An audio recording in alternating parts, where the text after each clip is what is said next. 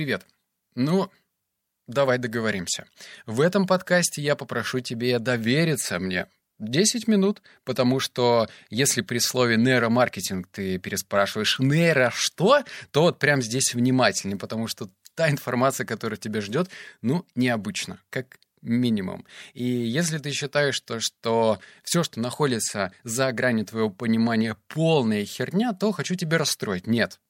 Еще есть та информация, которая действительно полезная. По крайней мере, автор этой книги убеждает меня, как читателя, что проводились исследования, были четкие цифры, то есть замеры до и после.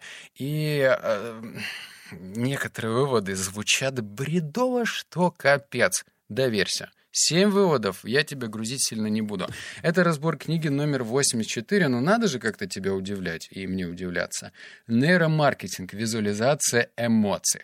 Начинаем с первого по классике. А, данные, полученные в результате всех этапов исследования, показали, что товарные презентации, эмоционально наполненные с помощью фотографий с мотивационным сюжетом, вызывают заметно более высокую нейронную активность, чем обычные товарные презентации. Да. Автор книги убеждает, что когда проводились эти исследования, на голову испытуемых вешались какая-то неимоверно здоровая хрень, которая фиксировали все эти э, всплески нейронов. Так вот, еще раз. Если ты, ну, или в планах твоих делать какие-то презентации, ты хочешь, например, привлечь деньги, от инвестора или кого-то убедить вступить в твою команду, то помни, что минимализм — это, конечно же, круто. А если ты вообще уходишь в другую грань и делаешь там фью, финтифлюшки красивые, презентация должна быть яркой, зеленой, синей, фиолетовой, нет. А, конечно же, минимализм — это круто, я вообще за него топлю, но еще нужно добавить, что некоторые слайды в этой презентации будет круто эмоционально разбавлять. И вывод про то, что если ты хочешь что-то подтвердить в тексте, будет круто, если помимо текста будет еще какая-то фото наглядная презентация. Например, довольных людей, которые что-то делают. Только, естественно, эти вещи должны быть совершенно связаны между собой, потому что если ты просто так на слайдах презентации на... Эм, вставляешь, знаешь, такие первые попавшиеся в Яндексе картинки, типа «улыбающиеся люди», то э, ну, у человека, который будет читать эту презентацию будет срабатывать фильтр bullshit, потому что он уже изначально где-то эту картинку видел. Точнее, 100 тысяч миллионов раз видел, а значит, что? Не, не верю. Пункт номер два. Более высокая нейронная активность при восприятии негативных раздражителей доказывает, что для людей важнее избежать боли, чем получать удовольствие. Этот феномен также вырабатывается в процессе эволюции. Но не вообще. Это вывод про то, что не нужно в презентации, опять же, либо даже, ладно, хрен с этой презентацией, при разговоре говорить про те замечательные преимущества, а, которые тебя ждут. Давай тебе реальную историю, от которой мне будет стыдно, но давай, мы с тобой уже близки. Короче, когда я был просто идиотом в пятой степени, мне было 18 лет, я работал э, в компании, где зарабатывал, ну, наверное, 1014. У меня такой уже появляться начал неплохой пузень, от пива. И я что? Ну, первая мысль, так, как от него избавиться? Конечно же, я решил, ну, зачем мне, типа, сложным пути устраиваться, ой, идти в спортзал. Я взял крем от целлюлита. Просто дешманский крем. Я даже как сейчас помню, он был оранжевого цвета, и там было что-то написано.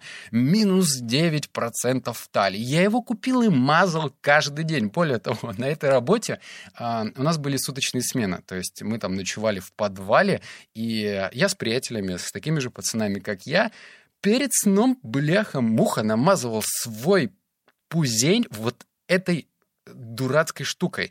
И к чему это рассказываю? Ну, мало того, что, ну, ладно, комплекс вышел, так еще и к тому, что если бы э, на подобной этикетке была информация о том, что если ты не будешь мазать этим э, гелем-смазкой свое пузо, то оно будет расти. То есть негативный контекст имеет более лучшее восприятие, потому что если мне обещают что-то, то в голове, опять же, срабатывает тот эффект, что, ну, как бы все что-то обещают. Каждая лягушка хвалит свое болото. Неважно, что это. Э, крем от геморроя или в данном случае мазь от моего большого живота. Все что-то мне обещают. А, соответственно, когда ты живешь в, в ту эпоху, когда тебе все что-то обещают, то в это не хочется верить. Точнее, может быть, и хочется, но не получается. Именно поэтому пользуйся тем методом, что ты можешь к информации относиться дозированно. Например, в презентации ты говоришь о тех бонусах, плюшках, и приятной информации в виде э, каких-то выводов, которые получит читающий, либо он может что-то потерять, если он не начнет с тобой работать. Так что дозированно нужно к этому относиться. Ох, надеюсь, ты не будешь ко мне относиться плохо после этой истории. Пункт номер три. А, сильные нейронные возбуждения. А, ну это прям повнимательнее. Сильные нейронные возбуждения у мужчин вызывают такие темы, как эротика, агрессия, успех. На женщин фотографии, изображающие расслабляющее состояние, улыбающихся людей и ребенка. Это про то, что тебе нужно понимать, с кем ты имеешь дело. Если твоя задача как-то привлечь сильного мужика в свою команду, то помни, ребенка на презентации не нужно использовать. Улыбающихся людей, ну, наверное, можно, но не так сильно. А с эротикой тоже, конечно, не стоит борщить, но агрессия и успех в каком-то виде, возможно, будет уместно. Пункт номер четыре. Цвет, который сыграет с тобой злую шутку, контролируя этот процесс, важные для себя моменты. М -м, опять же, вот здесь информация граничит с магией. В это с одной стороны, не хочется верить, с другой стороны, приходится верить, потому что об этом говорят исследования. В общем, ты, наверное, слышал про те э, странные байки, про то, что красный — это цвет а, страсти, внимания, а синий — это спокойствие, холода, чего-то еще. И можно, конечно, с этой информацией жить дальше, но вот что нужно помнить. Например, я периодически встречаюсь с людьми, и если я буду относиться к своему гардеробу, ну, типа, одену первое попавшееся, что вот сейчас тянусь, у меня тянется рука, то, наверное, это будет не лучшая стратегия. Потому что если я надену, например, тот же самый костюм и красные, ну, офигительно красивый галстук, то не надо одевать красный галстук, потому что, может быть, он, конечно, подходит к твоим глазам, прическе, к туфлям, но красный — это прежде всего такой, знаешь, а, пунктик в твой мозг, типа внимание, внимание. И красный относится не только к галстуку. Может быть, у тебя, знаешь, такой, опять же, элегантный платочек в кармашке, или у тебя красная майка, красный свитер, красная толстовка. Вообще все, что связано, например, с красным цветом, если ты хочешь как-то... Э, произвести впечатление на человека, то убери этот свет хотя бы в самом начале.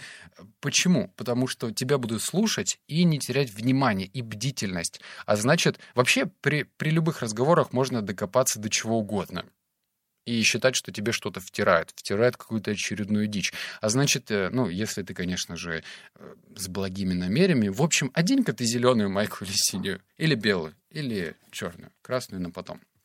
Пункт номер что там, что там, что там. А, пять. Позитивные эмоциональные раздражители, размещенные в зоне периферийного зрения, повышают привлекательность продукта. Опять же, история из моей жизни. Надеюсь, ты не устал. В общем, опять же, в те бородатые года, сколько уже, 9 лет назад, я работал в обувном магазине, где продавалась прям, ну, такая недешевая обувь. То есть, ну, по крайней мере, на тот момент мне это казалось. То есть, какие-нибудь кроссовочки стоили тысяч десять. И я обратил внимание, что хоть выставочный зал был небольшой, это, кстати, магазин, по-моему, Рокпорт назывался. В общем, что-то типа ответвления Рибака. И там присутствовали какие-то такие фотографии людей активного отдыха, которые что-то делают, улыбаются. Если они, блин, поднимаются в город, то, конечно же, они улыбаются. Если они перепрыгивают лужу, то тоже улыбаются. И все это, как говорит автор, опять же, влияет на восприятие. Так что у нас есть глаза, а есть зона, которую мы видим. Например, ты можешь Зашел в этот магазин и увидел просто ботиночки. Но помимо этих ботиночек есть еще миллион маленьких вещей и деталей, которые тоже находятся в зоне нашей видимости. И вот эти детальки, ты на них можешь влиять, ты на них можешь воздействовать и делать так, чтобы э, клиент потенциально расслабился. Так что этот совет, наверное, больше относится к, ну, к таким предпринимателям, которые имеют классический бизнес, например, там кофейни, те же самые магазинчики, ну, в общем, то, что можно прийти, купить и получить свой товар. Пункт номер... Господи, почему у меня так медленно телефон разблокируется? Пункт номер шесть.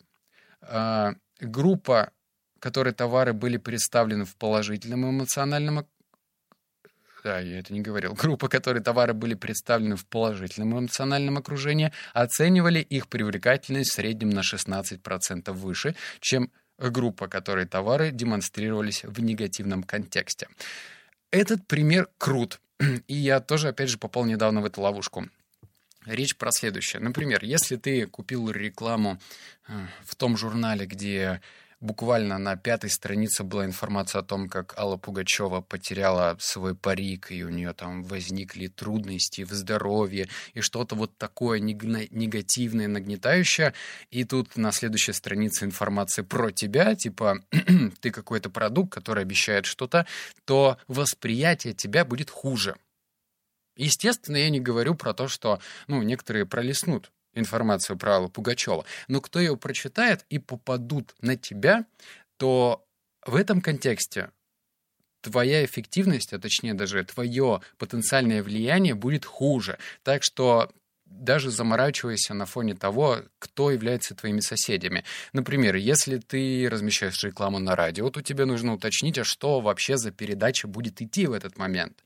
Да? Э, понятное дело, что я не, я не знаю, те рекламные кампании, которые размещаются на канале РЕН-ТВ, это вообще очень странные люди. Там везде НЛО, убийства, все, а, взрывы. Вот. Так что помни про это. Вот я про личный пример. Недавно я разместил рекламу на канале, где один негативный контекст. То есть э, Автор рассказывает про то, что какие все обманщики, инфобизнесмены берут деньги, надурят и все прочее. И я подумал, блин, ну там что-то 100 тысяч просмотров. Короче, занес бабосики и понимаю, что эта аудитория, она, во-первых, залетела ну, с такого не очень релевантного мне контента, а во-вторых, я в их глазах тоже воспринимаюсь как мудак.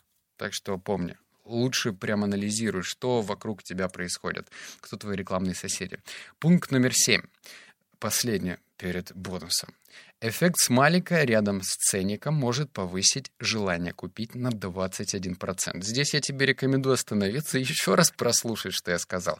Эффект смайлика рядом с ценником может повысить желание купить на 21%. Так называемый смайлик связан с генетической обусловленной реакцией выброса гормонов счастья при виде улыбающегося лица. Не знаю, как э, для тебя, но для меня 21% это вообще не шуточки. И я даже решил поэкспериментировать. В общем, казалось бы, ну, типа, что? Смайлик? Ценник? Смайлик? Где вообще связь? Э, я решил попробовать, потому что я считаю, э, ту информацию, которую я получаю из книг, надо ее куда-то использовать, иначе, ну, нахрена это все? Ну, я слушаю, ты слушаешь. Класс. А дальше что? Нужно же ее как-то внедрять. И э, у меня есть прайс-лист, где я там продвигаю рекламу.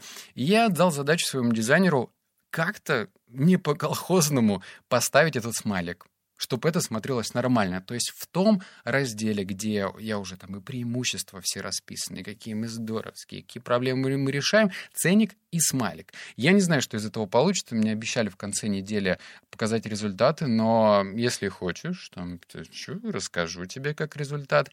Я решил попробовать. И вот тебе важный лайфхак.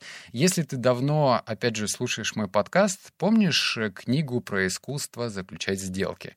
Недавно я со своим заказчиком про... сделал ровно то же самое, дословно тот вывод, который я выписал.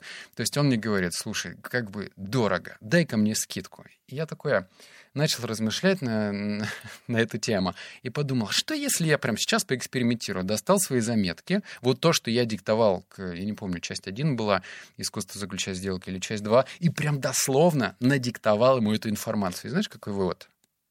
Он сказал, ладно, покупаю. Работает. Так что давай-ка ты это, воспринимай всю эту информацию прям как есть. Ну так ладно, бонус. Семь выводов я тебе рассказал, а теперь момент коллаборации. Это та штука, которой я тебе советую пользоваться всегда. Так как Если у тебя огромное количество бабла, и ты его не ценишь, не считаешь, то и результат будет соответствующий. Я неоднократно встречал а, рекламные кампании, которые делали фейерверк из денег и так, знаешь, фью, фью, фью, фью, тратили его куда угодно. А когда ты знаешь счет деньгам, то и отношение к рекламной кампании другое. Короче, а, и я там ставил ссылочку про профессии будущего, которые ждут и те профессии, которые уже не ждут, которые скоро-скоро закончатся, от Анатолия. Анатолий — это тот парень, который живет в Лос-Анджелесе. В общем, блин, я так немножечко ему белой завистью зави- завидую Лос-Анджелес. Я из города Новосибирска. А, в общем, Толя молодец. Толя делает качественный контент, и если тебе интересна информация про Америку, жми. Вот в этом видео как раз он рассказал про меня, мне очень приятно, а, а я рассказываю про него. Так что если ты, опять же, чему эту тираду-то развожу, если ты планируешь э, делать какие-то рекламные кампании, то найди себе человека той же весовой категории и предложи ему коллаборацию. Так это работает. Так что и я рассказываю своей аудитории про Толю, он своей про меня. Переходи, смотри, профессию будущего, все дела. Класс. Обнял, поцеловал, заплакал. Услышимся в следующем подкасте. Пока.